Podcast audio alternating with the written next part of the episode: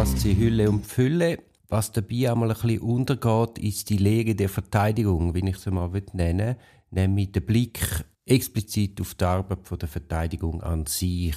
Ich habe das schon gemacht mit dem Podcast über Plädoyers von Cicero und einmal den Prozess Jesus genauer angeschaut, quasi aus Verteidigersicht Bibel versucht zu lesen. Jetzt, heute möchte ich mich einem Prozess zuwenden, wo im April 1868 gespielt hat. Und zwar, es ist Gustav Korinski wegen Teilnahme an einem Giftmord nach den Verhandlungen vor dem Schwurgericht zu München vom 22. bis 27. Juni und gegen Julie Ebergeni wegen Giftmordes nach den Verhandlungen vor dem Landgericht zu Wien vom 22. bis 25. April 1868. Die Dokumente habe ich gefunden im Netz. Ich verlinke Dort findet man die ganzen Strafakten. Also warum nicht einmal alte Strafakten anschauen und vor dem Hintergrund dann versuchen, das Plädoyer von der Verteidigung zu würdigen und daraus etwas zu nehmen. Und es ist ja auch super spannend, einmal zu sehen, wie man 1868 plädiert hat. Kurz zur Vorgeschichte. Also, wir sind 1868 und wir haben hier einen Kriminalfall, der in der höchsten aristokratischen Welt gespielt hat und entsprechend zu grosser Aufregung und Sensationslust geführt hat. Eine Gräfin mit Namen Mathilde von Korinski-Letzke aus Österreich hat man tot in ihrer Wohnung aufgefunden. Die Obduktion hat dann ergeben, dass äh, die Gräfin ist wegen der Einnahme von Blausäure verstorben. Man hat dann auch festgestellt, dass in ihrer Wohnung nichts fehlt. Also es kann sich nicht um einen Ra Raubmord gehandelt haben. Zur Bestattung von der Gräfin ist dann der Schwiegervater aus Wien angereist. Jetzt, ich komme nicht ganz so draus, aber das ist der K und K Statthalter von Niederösterreich gewesen, also de facto der Stellvertreter vom Kaiser. Und mit ihm ist auch der Ehegatte von der Toten angereist. Die haben zu dem Zeitpunkt drin gelebt streng gelebte Ehegatte hat man dann unter Tatverdacht verhaftet und man hat auf ihm eine Fotografie von seiner Geliebten gefunden, einer ungarischen Aristokratin mit Namen Julie Ebergeni von Telekes. Ich habe wahrscheinlich nicht richtig ausgesprochen, also auf jeden Fall hat man einen Tatverdacht gegen den Ehemann und dem seine Geliebte. Als Ausgangslage für die Verteidigung muss man dann sehen, dass die Beschuldigte, also ich, bin, ich, schaue jetzt genauer an den Prozess gegen die Mörderin an sich, also der Prozess gegen die Julie Ebergeni wegen Giftmord, wo in Wien im April 1868 gespielt hat. Speziell der Ausgangslage für die Verteidigung war, dass die Beschuldigte in den Verhör ein Geständnis abgeleitet hat. Also vor der Polizei hat sie ein Geständnis abgeleitet, dann vor, der, vor dem Untersuchungsgericht hat sie das Geständnis widerrufen. Die Staatsanwaltschaft hat bei ihrem Plädoyer dann einen Indizienbeweis geführt und erst ganz am Schluss, hinsichtlich einer speziellen Frage, ich komme noch darauf zu reden, hat sie dann auf das Geständnis zurückgegriffen. Speziell am Gerichtsprozess war, dass das Gericht von der Beschuldigten verlangt hat, dass sie am Tag der Gerichtsverhandlung die gleichen Kleider getragen hat wie am Tag der Tat. Sie hat einen Schmuck mit Totenköpfen getragen. Es ist jetzt nicht nur so dass sie ihr Geständnis widerrufen hat, sondern sie hat sich dann auch ihren Aussagen in Widerspruch zu, zumindest zu Zeugenaussagen gesetzt und auch hat man können anweisen, dass ihr Alibi falsch ist. Das Ganze läuft auf eine Todesstrafe raus. Also die Staatsanwaltschaft hat auf Todesstrafe plädiert und die Verteidigung ist jetzt vor dem Dilemma gestanden, dass eigentlich ein entrückender Schuldbeweis mehr oder weniger er hätte können erbracht werden mit den vorhandenen Indizien, also bereits losgelöst vom Geständnis. Also wie plädierst du in so einem Moment, wo die Einlassung vom Klient wenig Aussicht auf Erfolg hat? Der Verteidiger war ein Dr. Max Neuba und seine Strategie hat darin gelegen, weniger mit juristischen Spitzfindigkeiten zum Erfolg zu finden, sondern, sondern mit einer menschlichen Beurteilung von der beschuldigten Person und der ihrer Tat. Man möchte sich ja gar nicht die Verantwortung vorstellen, wo da der Dr. Max Neubau hat müssen tragen, wenn im Hintergrund eine Todesstrafe steht. Ich hätte jetzt gerne das Plädoyer vom Dr. Max Neubau durch Sigi vorlesen lassen. Das Problem ist, das ist in der alten deutschen Schrift, wahrscheinlich Fraktur, festgehalten und Siri kann das nicht lesen. Ich versuche es jetzt selber, man, man kommt relativ schnell rein, wenn, wenn man sich ein bisschen daran abmüht. Also, der Dr. Max Neubau namens der Verteidigung hat folgendes Plädoyer gehalten. Hunderte folgten in diesem Saal den ergreifenden, tiefernsten Szenen und Tausende außerhalb des Saales begleiten den Prozess mit Spannung und hocherregter Erwartung. Woher diese fesselnde Wirkung, diese unverkennbare Bewegung der Gemüter? Ich finde sie in der mächtigen, erschütternden Gewalt eines in großen Zügen entrollten Gemäldes verwirrter menschlicher Leidenschaft in den vornehmen Kreisen, welche dieser Prozess leider nur zu sehr berührt und in dem sich darbietenden Bilde eines zerrütteten Familienlebens. Wenn nun selbst die Zeitgenossen dieses Prozesses zu fieberhafter Erregung hingerissen werden, wie muss es erst in dem Herzen jener aussehen, die direkt davon betroffen sind? unter solchen für meine Klientin kaum ertragbaren Eindrücken, nun hat der Vertreter des Gesetzes soeben seinem Plädoyer einen Schlussakkord gegeben, der düster und grauenvoll nachklingt. Er hat in seinem Schlussantrage den Tod der Angeklagten gefordert. Einen solchen grässlichen Spruch Sie können, Sie dürfen ihn hier nicht fällen. Sie werden in diesen der Gerechtigkeit geweihten Hallen diesmal den Tod der Angeklagten nicht verkünden können. Blicke ich auf das Resultat der langen, mit so großer Umsicht und Geistesschärfe geführten Verhandlung, welches ist es? Auf der einen Seite meine Mandantin, erliegend fast der Mühsal der Verhandlung, das unter krankhaftem Ringen aufschreit und beteuert, ich habe den Mord nicht begangen und auf der anderen Seite ein sich hochauftürmenden, unzerstörbarer Wall von Verdachtsgründen, der mit Einstimmigkeit auf meine Klientin als Täterin hinweist. In der Mitte dieser widerstrebenden Wahrnehmungen stehend ist mein Herz schwer bewegt. Beruf, innerer Drang und tiefes Mitleid führen mich der Angeklagten zu, lasse mich an der Wahrhaftigkeit ihrer Verantwortung nicht ganz verzweifeln. Ich denke an die verhängnisreiche Macht des Zufalls, an den Unglücksstern, der manches Menschen Haupt verfolgt. Wer erzählt uns, was zwischen beiden Frauen vorgefallen? Wer sah mit eigenen Augen die Hand den Giftbecher mischte? Jene, die allein sprechen könnte, sie schweigt beharrlich.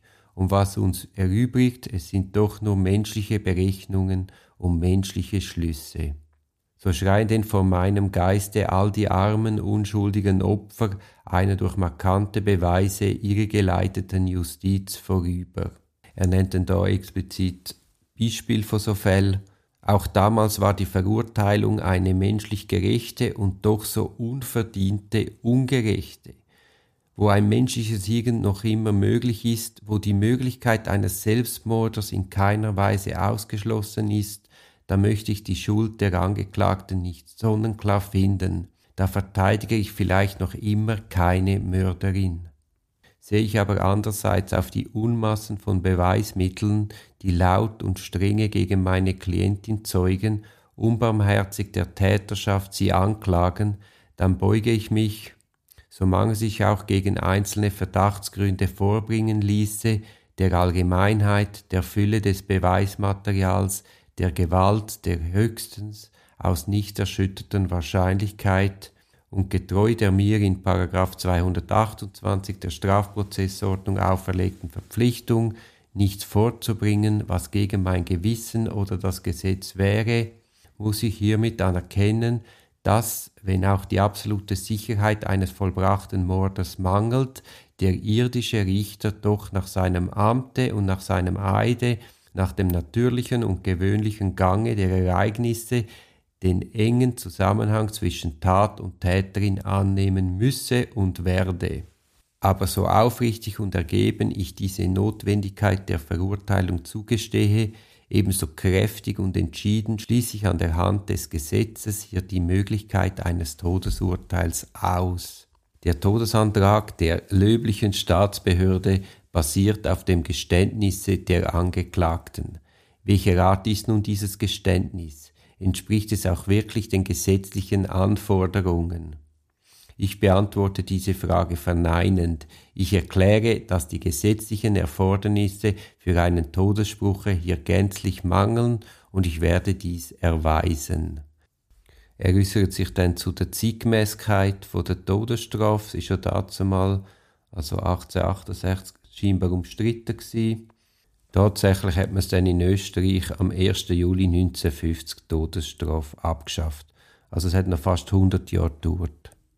Dann hat er über den Sinn von der Todesstrafe sich ausgeführt. Die Todesstrafe ist kein Akt der Wiedervergeltung. Sie bessert nicht, sie schreckt nicht ab. Ihre Verhängung ist Sache des Zufalls. Sie hat sich überlebt. Doch bei uns besteht die Todesstrafe noch und, wenn auch mit inneren Widerstreben, muss sich der Richter dem geltenden Gesetze fügen.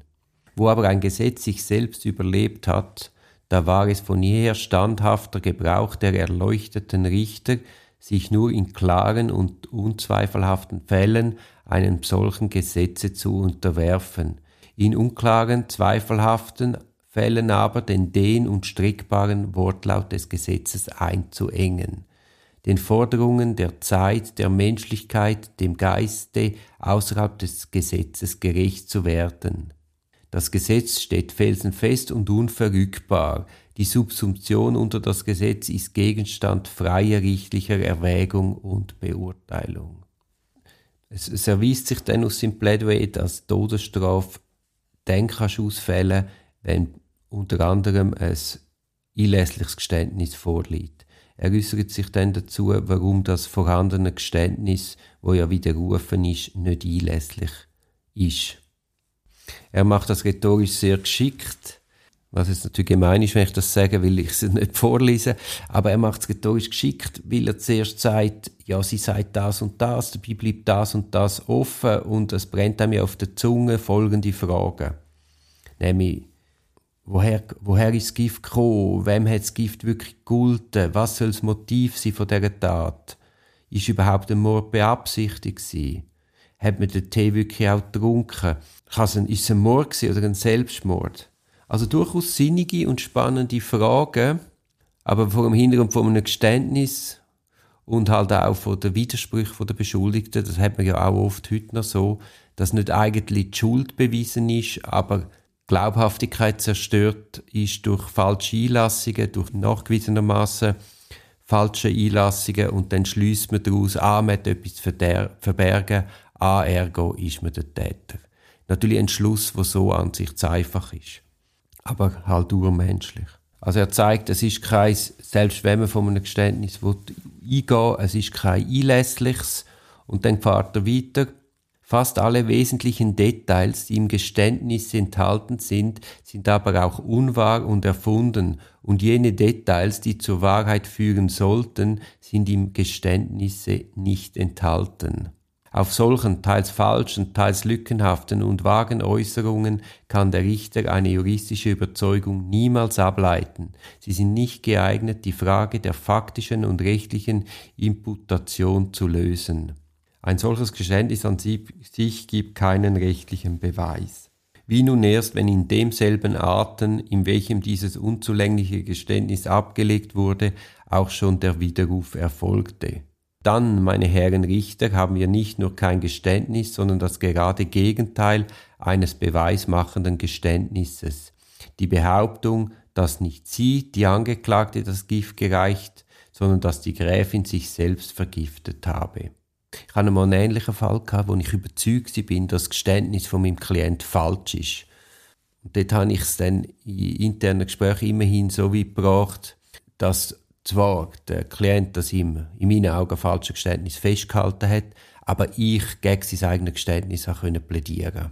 Jetzt weiß ich natürlich nicht, wie es jetzt in dem vorliegenden Fall ist, ob der Max Neubauer da in Rücksprache und im Einverständnis von seiner Klientin, um einfach Schlimmeres zu vermeiden, sich auch ein Stück weit vom Geständnis distanziert, wobei ich finde, er macht sehr elegant er sagt quasi letztendlich, hey, wir wissen es alle nicht, aber natürlich kann mich von den Indizien nicht verschliessen und muss auch sagen, Es gibt wahrscheinlich einen Schuldspruch, aber absolut wissen wir es ja nicht. Wir sind alle nicht dabei gewesen.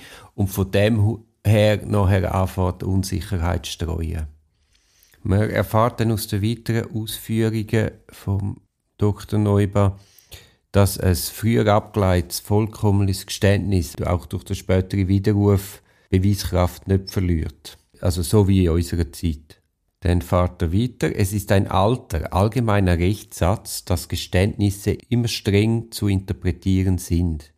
Jeder Mann, der sich in den Busen greift, muss, um mit Weiske zu sprechen, sich sagen, dass man bei der dem eigenen Wohle widerstrebenden Erscheinung des Geständnisses die Worte wie die Absichten des Geständigen auf die Waagschale legen muss, damit er keine größeren Nachteile erleide, als die aus den klar gesprochenen Worten erfließen.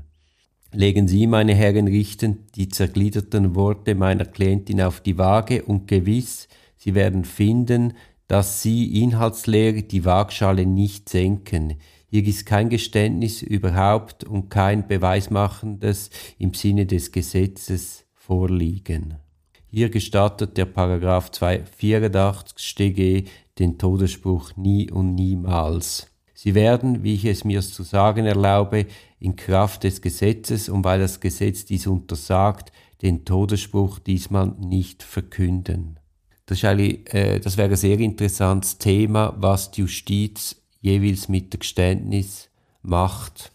Gerade auch im Zusammenhang mit den abgekürzten Verfahren, wo ich ja überzeugt bin, dass da vor allem, wenn dann auch noch Haft vorherrscht, eine sehr große Vielzahl von falschen Geständnissen erfolgt, einfach in einer Kosten-Nutzen-Abwägung, um können der Haft zu entgehen. Und dann ist auch die andere Frage, tun wir Geständnis genügend honorieren? Und was löst man eigentlich aus, wenn man Mitbeschuldigte zu Kronzeugen macht? Ist denn auch das wirklich, führt das auch wirklich zu einer Richtigkeit und zu einer Wahrheit, wie man sie eigentlich möchte? Oder setzt man da auch wieder falsche Anreize? Das sind ganz heikle Fragen, die viel zu wenig reflektiert werden. Das ist ein Podcast aus der Reihe Auf dem Weg als Anwältin. Ich hoffe, der Podcast hat dir gefallen. Für mehr Podcasts schau doch auf meiner Homepage www.duribonin zusammengeschrieben.ch. Viel Spaß beim Entdecken von weiteren Podcasts.